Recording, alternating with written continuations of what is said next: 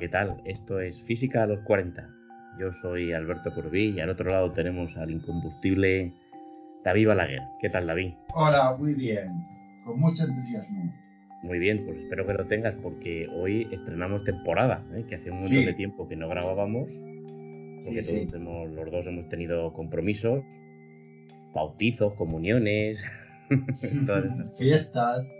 Fiestas de guardar. Mm. y no, no hemos podido. Pero venga, ya va siendo hora de que, de, que desempolvemos el Skype y que con nuestro, con nuestro audio mejorable nos hablemos un poco de física un ratito. Así que, venga, pues como suele ser la costumbre, tú traes el tema y el tema es... Los sistemas de partículas. Los sistemas de partículas. Sí, pero vamos a aprender un montón. Siempre yo te voy llevando y, y te voy lanzando el anzuelo y te voy llevando. A ver, ¿por qué ¿por qué tiene que haber una física de los sistemas de partículas? O si quieres empieza por la definición, sistemas de partículas. Buena pregunta. bueno, que bueno, por la definición es bastante, puede ser bastante evidente, o a lo mejor no. Bueno, la definición es simplemente que un sistema de partículas es un conjunto de partículas materiales idealizadas, ¿no? Igual que en la mecánica de una partícula se idealiza como un punto material, con una masa, pues en un sistema de partículas simplemente se se omite la, estructura que pueden tener esas partículas, se considera simplemente que tienen la propiedad de la masa, posiciones y velocidades, etc. Y luego, pues hay simplemente un sistema, pues es un conjunto de partículas que está separado del resto del universo por una pared real o imaginaria. ¿Y por qué son importantes? Pues lo vamos a ver, vamos a ver que eh, cómo se reproducen las leyes de Newton cómo se aplican las leyes de Newton para los sistemas de partículas y cómo aparecen leyes de conservación que son incluso más fundamentales que las leyes de Newton. Es decir, estás, diciéndome que en algo más complejo que es un sistema de partículas aparecen leyes más fundamentales que las propias leyes fundamentalísimas de Newton, ¿sí? Sí, sí. Aparecen Como, como teoremas con una serie de suposiciones y luego se elevan a la categoría de principios o conjeturas y se aplican a todos los campos de la física. Incluso, por ejemplo, llevaron al descubrimiento del neutrino, a la postulación del neutrino. ¿no? pues ya me tienes eh, extasiado. Eh, ¿me, puedes hablar de estos, de estos principios? ¿Podemos, ¿Podemos utilizar aquí axiomas o, o no son mm, axiomas? Son teoremas, son teoremas. Se aplican las leyes de Newton otra cosa sería la discusión de si las leyes de Newton son principios, axiomas, corolarios, teoremas. Eso recientemente he encontrado una formulación, eso es materia de discusión todavía hoy, desde que se formularon hace 300 años. Pero en principio hay que decir de las leyes de Newton que no tienen una demostración empírica eh, inmediata y directa, sino que se deducen por sus consecuencias o indirectamente mediante idealizaciones, por ejemplo la inercia, pues no es algo que se observe, es algo que se deduce por abstracción de ciertos movimientos o como límite de ciertos movimientos. Como Coriolis o algo así, ¿no? Eso sería una fuerza no inercial. Eso es otra cosa. Vale, vale. Bueno. Em, vale, pues venga, ¿por qué? Sí, porque, bueno, eh, entonces, perdona, ¿por qué, eh, ¿por qué serían teoremas lo que nos desvelan los sistemas de partículas? Eh, ¿Qué es lo que pues caracteriza un teorema para que sea teorema? Esa es una buena pregunta. Pero no tenemos un matemático en la sala. bueno, bueno pues, en principios, ¿no? No vamos a ponernos a, hacer demasiada epistemología. Exacto, exacto. Porque estos principios son más, principi más más iniciales o primarios que las leyes de Newton? Bueno, pues porque sabemos que tienen que ver con, las simetrías, ¿no? Aunque esto ya sabéis un poco del tema también, pero tienen que ver con las simetrías. pero, pero vamos a ellos, vamos a ellos directamente. Y luego quizá podemos hablar al final de... Vamos a poner un ejemplo. O sea, los teoremas de conservación son teorema de conservación del momento lineal, teorema de conservación del momento angular y teorema de conservación de la energía mecánica. Esos son los tres. Esos son los teoremas que caracterizan a un sistema de partículas, los tres. Sí, sí, digamos, el momento lineal, el momento angular y la, energía mecánica.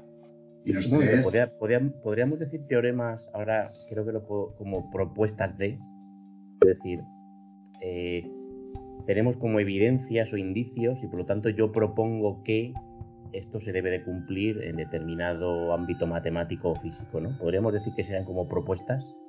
Mm, otra vez volvemos a la epistemología. Vamos directamente al grano, vamos a, Vamos a ejemplificarlo. El momento lineal. Si supone eh, que su sistema de partículas hay fuerzas externas, puede haber fuerzas externas o fuerzas internas. Las fuerzas internas suponemos que obedecen a la tercera ley de Newton. Y por supuesto todas las fuerzas obedecen a la segunda y a la primera ley de Newton. O sea, suponemos que se cumplen las leyes de Newton. Si las fuerzas internas obedecen a, la tercera ley de Newton, tenemos una ventaja y es que si planteamos la segunda, eh, la ecuación del movimiento, o sea, la segunda ley de Newton para cada una de las partículas, tenemos dos dificultades. Primera, que puede haber una cantidad inmensa de partículas, en el caso de que tengamos una sustancia con una masa macroscópica, pues tendríamos en el orden del número de Avogadro de partículas. Esa es una dificultad para resolver todas las ecuaciones. Y la otra dificultad es que las fuerzas internas puede ser que no las conozcamos o que si las conozcamos sean muy enrevesadas, tengan una difícil descripción. Entonces lo que se hace es tratar al sistema como un todo. Entonces se suman todas las ecuaciones y como las fuerzas internas obedecen a la ley de acción y reacción, o sea, son iguales y opuestas, se cancelan. Y entonces lo que te queda es que la fuerza externa es igual a la suma de los momentos lineales de las partículas del sistema. Y a la suma de los momentos lineales de las partículas del sistema se le llama momento lineal del sistema. Y entonces el teorema es que si la fuerza externa o la resultante de las fuerzas externas es cero, el momento lineal del sistema se conserva. Ahí tenemos un teorema. Y ahora podemos esclarecer tu pregunta. ¿Es una propuesta? No, es una es una, un resultado que se obtiene al aplicar las leyes de Newton a un conjunto de partículas. Vale, vale, vale, vale. Eh, hay que tener cuenta... esto tiene un tufillo a termodinámica, un poco, mm. ¿no? Sí, claro, claro, claro. Claro, aquí estamos, claro, estamos en termodinámica de energía interna mm. y aquí es momento lineal interno, ¿no? Como lo has llamado así, ¿verdad? Sí, sí, que luego se define una energía interna. La energía interna. A partir, ya lo veremos. Em, hay que decir que, por supuesto, eh, si las fuerzas externas son cero, la resultante es cero, el momento lineal del sistema se conserva, pero eso no significa que se conserven los momentos lineales de las partículas del sistema. Las partículas están interactuando y pueden cambiar sus momentos lineales, pero lo hacen de manera que la suma es constante. Muy bien, eso tiene lógica. Sí. Luego se define el centro de masas, centro de masas, que sabemos que es posiblemente la, la posición, el promedio de la posición de las partículas pesadas por las masas eh, un promedio un promedio pesado por las masas y se encuentra que el momento del centro de masas, o sea, la masa total del sistema por la velocidad del centro de masas, es igual al momento lineal del sistema de partículas. O sea que el sistema de partículas se comporta como si toda su masa estuviera concentrada en un punto, que es el centro de masas, que es el centro de masas y, obedece a la misma ecuación, que la fuerza externa es igual a la derivada temporal del momento del centro de masas.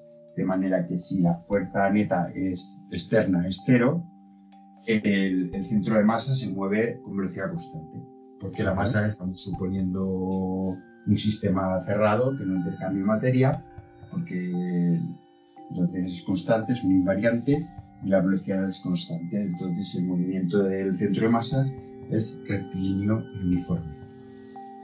Vale, vale, vale. Esto ya, esto ya me suena bastante. Muy bien. Y ahí, tenemos el primer teorema de conservación, el teorema de conservación del momento lineal de un sistema de partículas. Ok, perfecto. Muy bien. Y este es el, vale, y quedan los otros dos, ¿no? El del momento angular. Claro. vamos a ir por, vamos en ese orden. ¿Quieres ir en ese orden? Sí, el momento angular, eh, pues es exactamente igual el procedimiento. El procedimiento es igual, lo, que pasa es que ahora lugar de fuerzas es, son momentos de fuerzas, ¿no? En la ecuación. Y lo mismo, se vuelve a sumar todas las ecuaciones y los momentos angulares debidos a las fuerzas internas se cancelan por pares.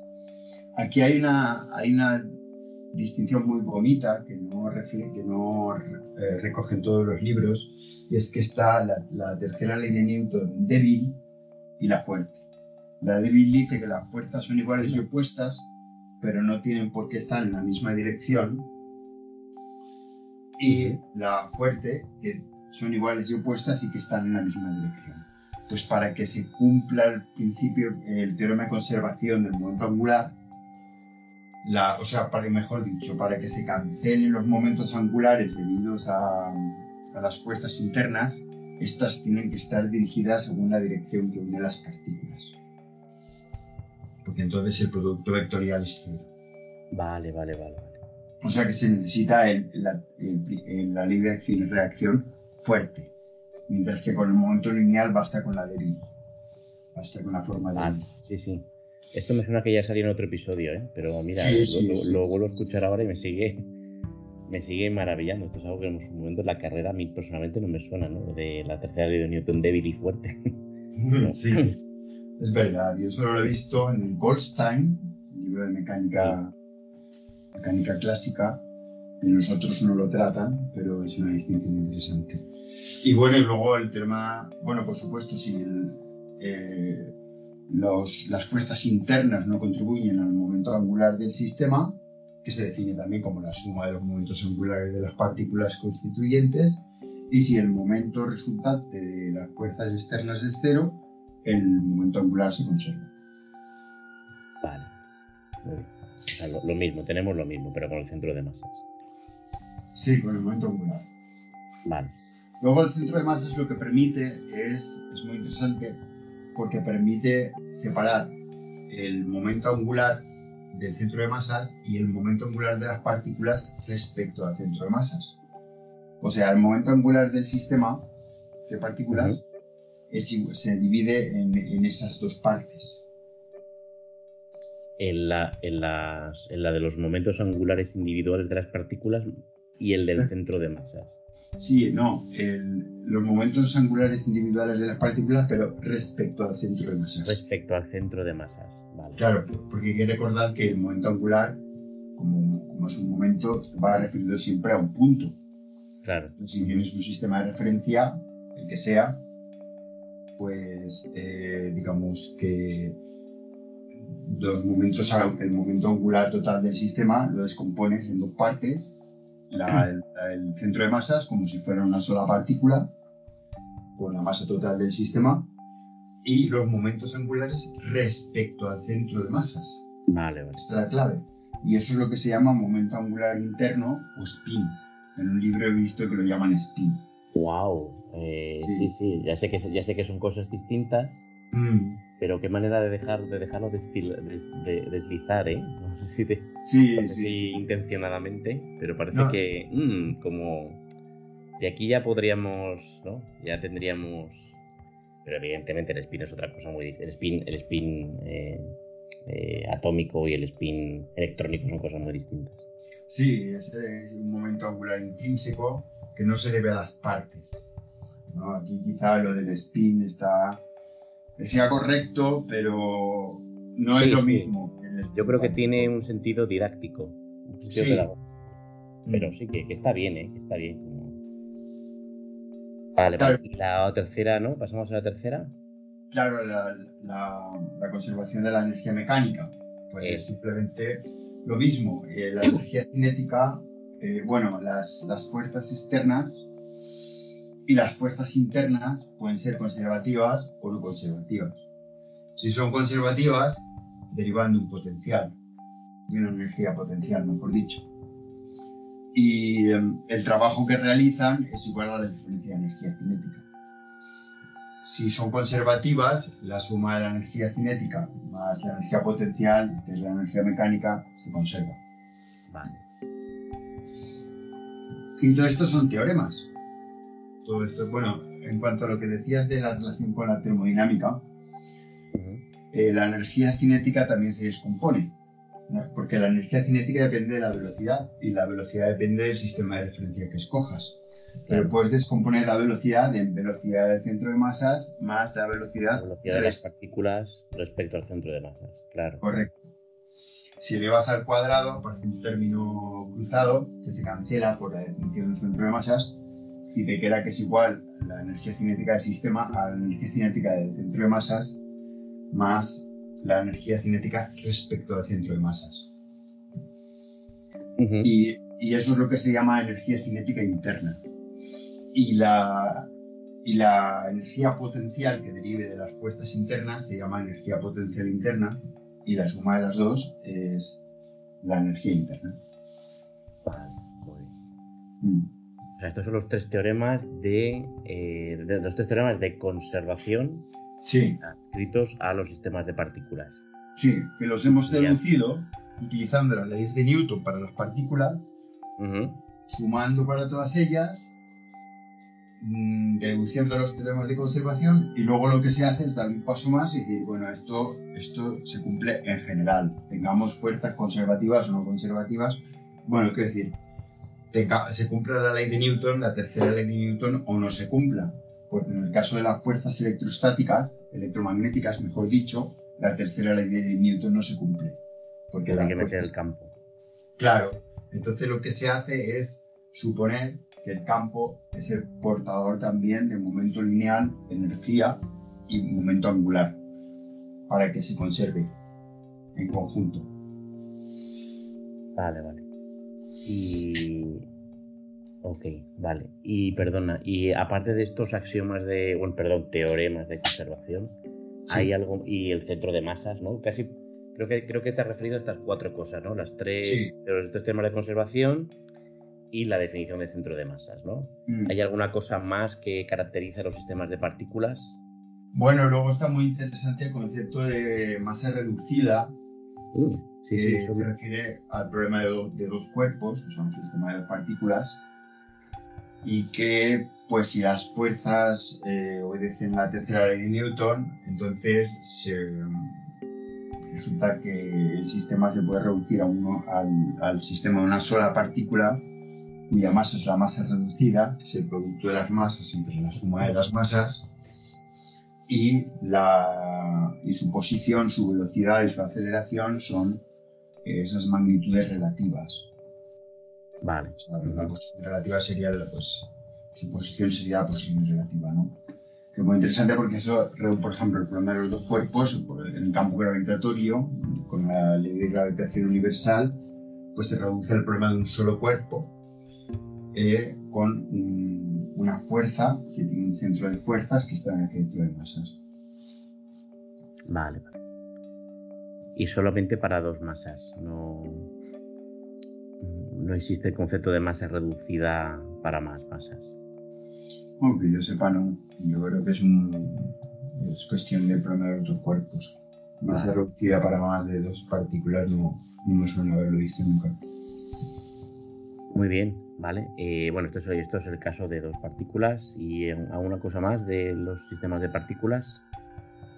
¿Alguna, pues alguna, artillería más físico-matemática para entenderlos y analizarlos mejor y trabajar con ellos con más comodidad? Porque de eso se trata al fin y al cabo en la física. Mm. Pues yo creo que ya lo hemos dicho todo. Muy bien, pues sí, sí, son, son básicamente cosas que me, que me sonaban, pero que hace un montón de tiempo que no veía Mm, pero que está muy bien recordar. Vale, pues muy bien, David. Pues vale, pues nos ha quedado un programita muy bien. En 20 minutos hemos destripado todo lo necesario que hay que saber, evidentemente sin, sin pizarra ni pantalla ni nada. Pero mm. bueno, Y además hemos, hemos, dicho lo fundamental, porque sí, sí, sí, Por supuesto, pero ha quedado muy bien para, un, para estrenarnos en la temporada. Ha quedado muy bien, ¿vale? Y lo bueno de todo es que este podcast no tiene imágenes y no salimos nosotros que si no ahuyentaríamos más. Vale, David, pues oye, eh, a ver si somos constantes y venimos, nos vemos dentro de poco. Eh, un fuerte abrazo, David. Igualmente. Venga, pues aquí se despiden dos físicos a los 40. Hasta el episodio 2 de la cuarta temporada. Adiós. Hasta el próximo, adiós.